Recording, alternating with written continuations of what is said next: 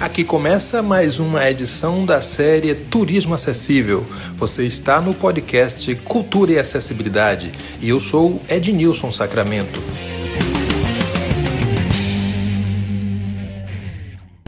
Começa agora mais um episódio da série Turismo Acessível. Hoje vamos conversar com Marisa Patrício. Ela é turismóloga e especialista em turismo acessível. Isto porque ela tem uma habilitação como guia de turismo vidente. Muito bem-vinda, Marisa. Eu gostaria que você nos explicasse inicialmente qual é a função de um guia ou de uma guia de turismo vidente. Primeiro, eu quero agradecer a oportunidade de estar, tá, estar aqui com você, de meus, para a gente bater esse papo sobre turismo acessível, né? E ser guia de turismo acessível, é, vidente, né? É, é emprestar seu, o seu, seu olhar, seus, seu, seus olhos para as pessoas com deficiência é, de baixa visão e cega, é, cegueira total, né? Então, o trabalho do guia de turismo vidente é está levando as pessoas em pontos turísticos da cidade de São Paulo para estar tá conhecendo os pontos turísticos através do nosso olhar, do guia vidente. Como é que funciona isso? Por exemplo, você já tem a base como turismóloga, como guia de turismo, e você acrescentou a, a essa sua formação essa habilitação como guia de turismo vidente. Vidente, para quem não sabe, é aquela pessoa na condição oposta a quem não enxerga. Então, não é vidente porque você é, vê através dos corpos ou você é uma pessoa que prevê o futuro. É vidente no sentido de oposição a quem não vê. Portanto, é, Marisa, como foi que começou o seu desejo para atuar na área do turismo? É, na área do turismo, eu já estou atuando, já tem mais ou menos uns 10 anos, né? E o, o turismo acessível a part, é, partiu a partir do meu TCC, quando eu ainda estava estudando é, a, faculdade de turismo, e eu queria fazer um turismo diferente, porque desde os meus seis anos de idade eu já convivo com pessoas com deficiência, né? Então, surgiu a oportunidade nesse meu TCC fazer turismo na cidade de São Paulo para pessoas com deficiência, onde que a gente ia buscar locais que fossem acessíveis, que tivesse uma rampa, que tivesse um banheiro, que tivesse pessoas qualificadas para estar tá atendendo esse público, né? Foi assim que surgiu a, a ideia do, do turismo acessível. E com o passar do tempo, eu fiz uma especialização em, em guia de turismo, e surgiu a oportunidade novamente de estar trabalhando com turismo acessível é, vidente. E aí é, eu estou trabalhando mais com, com, a pessoa cega e é, visão, é, visão baixa, né? Ok, agora como é que acontece esse processo? Você é, acompanha grupos, acompanha famílias, acompanha pessoas individualmente. Como é que se dá esse processo? A pessoa procura, as agências procuram você ou você é procurada diretamente pelo cliente? É, eu sou procurada diretamente pelo cliente. Por quê? Além de ter esse trabalho como guia, eu tenho um trabalho com uma ONG que chama Projeto Entra na Roda, que eu já faço esse tipo de, de trabalho que é levar as pessoas com deficiência para espaços é, culturais, é, pontos turísticos da cidade de São Paulo. Só que aqui no, no projeto Entra na Roda, engloba todos os tipos de deficiência. E a partir disso, é, surgiu a pergunta: Ah, Marisa, por que, que você não faz uma excursão para nós, né? E aí eu falei assim, é mesmo, eu não, não tinha pensado em fazer um, um, um turismo é, acessível e, e sendo remunerada por isso, né? Eu não tinha pensado. Foi numa conversa que eu tive com alguns deficientes visuais dentro do projeto na, dentro é, do Entra na Roda que surgiu esse estralo. E o, um dos meus primeiros guiamentos foi com uma, uma senhora de em torno de 60 anos e sua filha. A senhora ela tinha visão é, cegueira total e a filha era baixa visão. E a gente acabou indo é, fazer um passeio em Ubatuba, no litoral de é, litoral norte de São Paulo. E foi a, através delas que eu comecei a estar atuando como guia vidente para elas, né? E aí, então a gente fez passeio de barco, conhecemos algumas praias, fizemos algumas trilhas, e nesse momento eu ia descrevendo o local para elas, como que, que era o local, né? E aí sim que foi surgindo o, o turismo, é, o guiamento de turismo vidente. Ok, agora daqui a pouco eu vou pedir para você é, informar os seus contatos para as pessoas que queiram usufruir, contratar os seus serviços, mas aqui já vem uma pergunta. Fazer o guiamento de um grupo de uma pessoa com deficiência visual tem uma taxa adicional ou é o mesmo preço que você faria para uma cliente um cliente sem deficiência?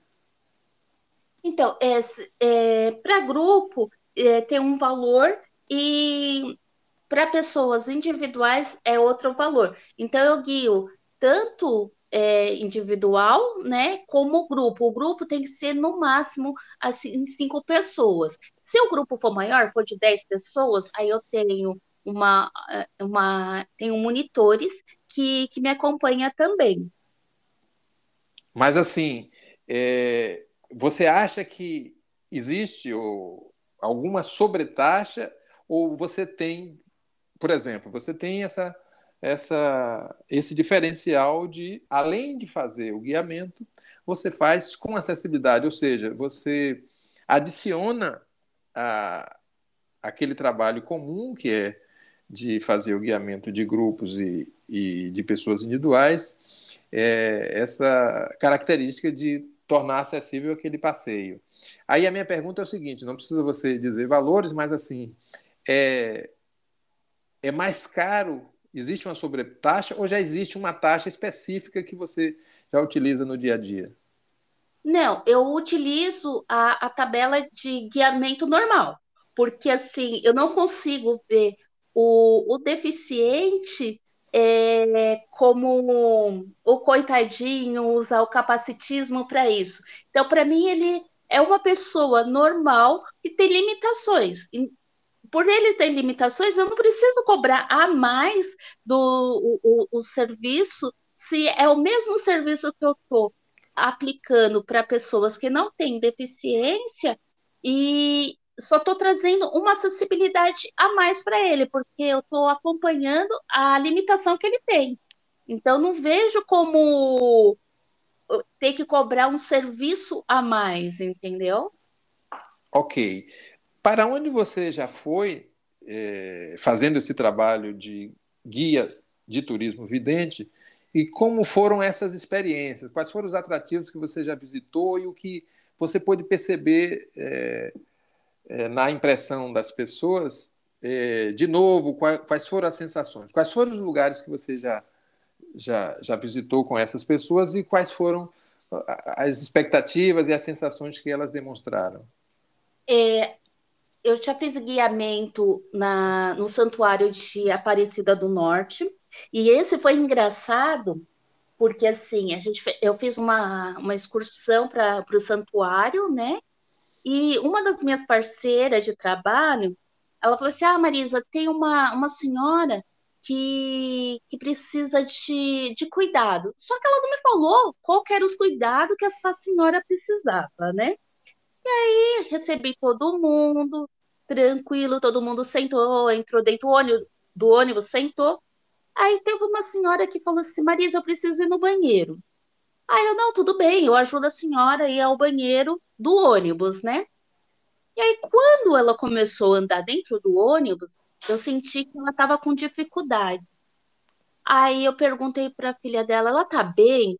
Aí ela, a filha dela virou para mim e falou assim, Marisa, ela não enxerga. E eu não sabia. Eu não sabia que ela não enxergava, né? E aí foi no momento que eu pedi licença para ela e comecei a mostrar para ela como que era o ônibus, como que ela conseguiria se locomover dentro do ônibus para chegar até o banheiro, né? Essa foi uma experiência assim, às cegas, né, para mim, porque eu não sabia que a, que a, que a passageira era visual, né? Só descobri no dia, né? Exato, mas deixa eu lhe dizer, eu acho que essa informação é muito importante. É, é preciso que as pessoas digam não vamos dizer é um cliente especial diferente, não. É um cliente que tem uma deficiência tal, assim, assim. É um cliente que necessita é, de determinados cuidados no sentido do acompanhamento, porque eu acho, Marisa, não sei se você vai concordar comigo, que isso facilita o trabalho. Então, se eu vou levar uma pessoa surda, naturalmente eu tenho que providenciar os recursos de acessibilidade para essa especificidade. Se eu estou levando uma pessoa é, que não enxerga, uma pessoa cega também. Então, o que é que você acha disso? As pessoas devem informar, inclusive, suas características e suas especificidades, não é? Sim, e, e assim, no... sempre quando alguém fecha alguma excursão comigo, eu sempre mando um questionário e pergunto: você possui alguma deficiência? Qual? E aí a pessoa vai descrever. Só que essa minha parceira, ela é de um mundo completamente diferente. Ela não convive com pessoas com deficiência. Foi a primeira experiência dela e ela não sabia como falar para mim que a pessoa era cega. E na verdade, ela nem ela sabia. Ela falou assim: "Ah, é acompanhante da minha cliente e ela vai". E aí tá, e ela precisa de cuidados especiais. Então eu acreditei que a que seria uma limitação porque era uma senhora de idade, então foi, foi isso que veio na minha mente. Mas eu acho muito importante ter que é, falar qual que é as suas limitações, porque assim o nosso trabalho rende, a pessoa sai satisfeita também e ela volta, porque ela teve um atendimento é, é, é um atendimento que que compatível com a situação dela, claro, não é isso? Exatamente, exatamente. Então, eu acho muito importante essa identificação. Então, esse foi um dos guiamentos assim que me marcou muito, né?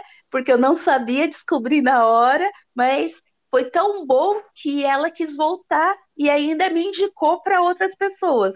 Que no caso, ela fez a indicação para essas pessoas também que foram para Ubatuba, né? Fizemos passeio de barco, é, fizemos trilhas, uh, nadamos juntas também, e, e, foi muito gratificante, porque assim, a, a senhora que era cega total, ela me agradeceu muito, é, fez uma oração para mim, falou que eu era o anjo da vida dela, que eu proporcionei um momento maravilhoso para ela. E assim, eu só escutava porque eu fiquei tão emocionada, fiquei sem voz, porque assim, eu, eu tratei ela normal, como outra pessoa.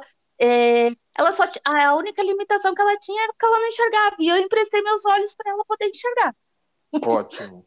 Agora, Marisa, fica a dica para agentes de viagens, para profissionais da área do turismo, não basta tomar o CPF ou os dados cadastrais da pessoa. É preciso saber que cliente é esse, não é? Quais são, inclusive verificar, não sei se você vai concordar comigo, saber se existe alguma restrição alimentar, se existe algum processo de alergia, se existe é, alguma limitação funcional, se existe alguma deficiência. E isso não é, na minha humilde opinião, não é algo de avançar para a vida pessoal do cliente ou da cliente. Não. Ao contrário, eu acho que a partir do momento que o profissional de turismo é, se imune dessas informações, esse profissional vai poder atender muito melhor. Então, é importante que a gente é, saiba qual é o perfil do nosso cliente. Então, fica uma dica aqui, Marisa, que você traz para quem estiver nos acompanhando e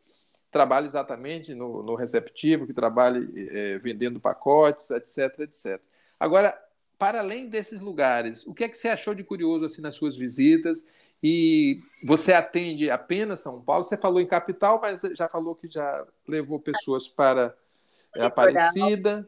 Interior de São Paulo. É, já levei para o interior de São Paulo, para o litoral.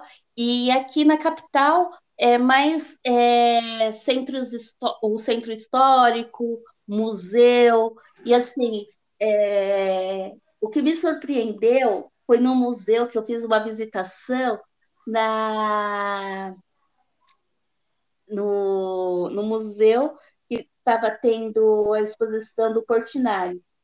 Eu conheci o Edmilson e assim, Edmilson, você é um conhecedor de artes. Você, você falava assim do Portinari, eu estava lá descrevendo para você, mas você que me deu uma lição ali. Eu, eu Não, nós trocamos conhecimento, né? Não, mas eu fiquei muito encantada pelo seu conhecimento com a arte, entendeu? Então, esse foi um dos momentos que mexeu muito comigo. Eu, nossa, eu achava que eu entendia um pouco de arte, mas eu tenho muito que aprender. E você foi um dos percussores que fez eu ver a arte de uma outra forma, com uma outra visão. Pois é, não, e é troca, na verdade, né? É, eu li uma vez uma história que se você encontra uma pessoa levando um pão e a outra pessoa traz um pão para você, você trocou um pão. Mas se Sim. você encontra uma pessoa e leva uma ideia e essa outra pessoa também leva uma ideia, são duas ideias para cada um, para cada uma. Então, acho que é um pouco isso, essa troca, essa construção do conhecimento coletiva. Para mim foi um prazer, inclusive, é, fazer uma visitação com o seu acompanhamento foi muito interessante porque a gente nota a experiência que a pessoa tem, porque o que é que acontece? Para uma pessoa cega ou com baixa visão, não basta você dizer é, trata-se do quadro da obra tal, tal, assim, assim. Você precisa saber como chega nessa pessoa, como você marca o encontro com essa pessoa, é, quais são o, qual é o modo para conduzir essa pessoa, porque você está trabalhando com uma pessoa que não tem a visão ou que tem baixa visão. Então, parabéns aí por esse trabalho. Eu queria que você falasse um pouco sobre a questão do turismo acessível no Brasil. O que é que você acha? Como é que está o panorama? As pessoas estão viajando mais? O que é que você acha a respeito disso? Então, o Brasil ainda precisa é, se adaptar mais, né? As pessoas acham que adap é, acessível ou adaptado é uma rampa, um banheiro, só um piso tátil. Vai além disso. As pessoas têm que estar capacitadas para receber é, as pessoas com deficiência. E muitas vezes elas não estão. Então, não é só o espaço que tem que estar adaptado, que tem que ser acessível, e sim as pessoas dos, dos locais, dos pontos turísticos, têm que ter no mínimo, o, o mínimo de sensibilidade, de, de treinamento para poder atender esse público. E eles ainda não têm. Eu sinto que, falta disso. É, eu acho importante isso que você traz, porque é, nas nossas pesquisas e nos estudos que tratam da questão da acessibilidade, a acessibilidade atitudinal aparece em primeiro lugar. É, uhum. Não basta você colocar o seu espaço acessível arquitetonicamente, e se você troca libras por braille, se você chama uma pessoa de especial, se chama uma pessoa de portadora de deficiência, se usa né, ainda essas terminologias Sim. já superadas. Então, a formação é, é tudo, né? porque a partir do momento que você tem uma formação naquilo que você faz, um aprimoramento, você vai oferecer um serviço com maior qualidade e o cliente volta. Agora eu lhe Sim. pergunto, é, Marisa, que sugestões de lugares, e aí vamos falar no estado de São Paulo, você recomenda para as pessoas visitarem? Deixa uma dica. Olha, para fazer visita comigo e com a, a minha audiodescritora Márcia Martins, por favor, o MASP. Só que tem que ser com nós duas, porque o pessoal do MASP ainda não estão preparado para estar tá recebendo, hein? Brincadeira. É, os locais assim, eu recomendo o Museu Afro. Ele, é, o Museu Afro, para quem não conhece, uh, as obras de, uh, o prédio, ele tem rampas, então é de fácil acesso, tanto para pessoa com baixa visão e cega, como para uma pessoa com, com cadeira de rodas, né? Então fica mais acessível para estar tá circulando nesse espaço. O que mais? O Centro Cultural de São Paulo também é um espaço bacana para ser visitado. O uh, que mais? É porque assim, as pessoas estão procurando mais é, fazer excursões fora da, da capital, sabe? Então, agora assim, de cabeça, o que eu lembro mesmo são esses dois lugares, mas a gente tem mais lugares. Parque do Ibirapuera também é um. Lembrar Na verdade, são, é, são dezenas de espaços que o Estado de São Paulo oferece, mas é legal você ter trazido essas sugestões, porque as pessoas que estão nos acompanhando podem já se orientar a partir dessas dicas que você traz. Marisa, é um Sim. prazer estar conversando com você. Eu quero que você agora, para a gente caminhar para o final desse bate-papo, é, fale a respeito dos seus contatos, como funciona, aonde as pessoas devem e podem lhe encontrar e fale um pouco sobre o seu serviço. Vamos lá. É, vocês podem estar se conectando com a MP Cultura e Turismo no, no Instagram, no Facebook. É, temos o site também, tem um blog lá bacana, que é mpculturaeturismo.com.br, nosso site. E tem o, o WhatsApp também, que é o 11 9 68 41 52 70. Se você não conseguir 70 de novo. Muito e, bem. E é, esses são os meus contatos, que vocês podem estar me localizando para um bate-papo, para saber como que você pode estar visitando um museu aqui em São Paulo, em grupo ou individual, e aí a gente vai conversando. Quais as recomendações que você daria para profissionais do turismo no atendimento a turistas com deficiência? Que aspectos, que detalhes você acha que devem ser é, bem demarcadinhos assim para as pessoas atenderem bem a essa população? A primeira coisa, perguntar o seu nome, porque não é o cego, não é o cadeirante, é, qual que é o nome da pessoa, porque antes da deficiência vem um nome, né? Vem a pessoa. Então você tem que perguntar o nome da pessoa para você conduzi-la. É um bom começo, porque a partir daí é, a gente já humaniza, não é, Patrícia, essa questão do, do atendimento. Que outra dica você daria para os profissionais do turismo? Procurar é, formações, procurar formações, é, tá fazendo cursos mesmo, seja de audiodescrição, seja de guia de turismo vidente. É, a, a única diferença do, do, do guia vidente para o audiodescritor é que ele é um guia que vai estar tá mostrando o, os pontos turísticos, né? E o áudio de escritor ele vai estar tá descrevendo a obra que você está vendo, o espaço que você está vendo, e, os dois trabalham em conjunto, tá?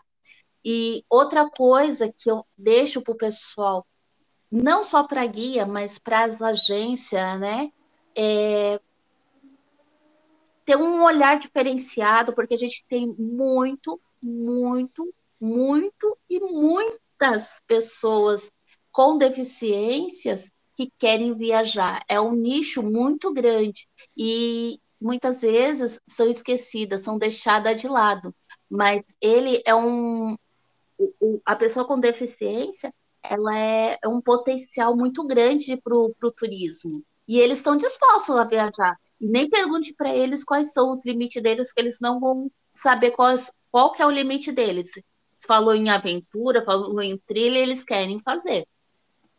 Maravilha. Nós acabamos de conversar com Marisa Patrício, ela que é turismóloga, guia de turismo vidente, uma pessoa atuante no acompanhamento de pessoas e grupos de pessoas com deficiência no estado de São Paulo.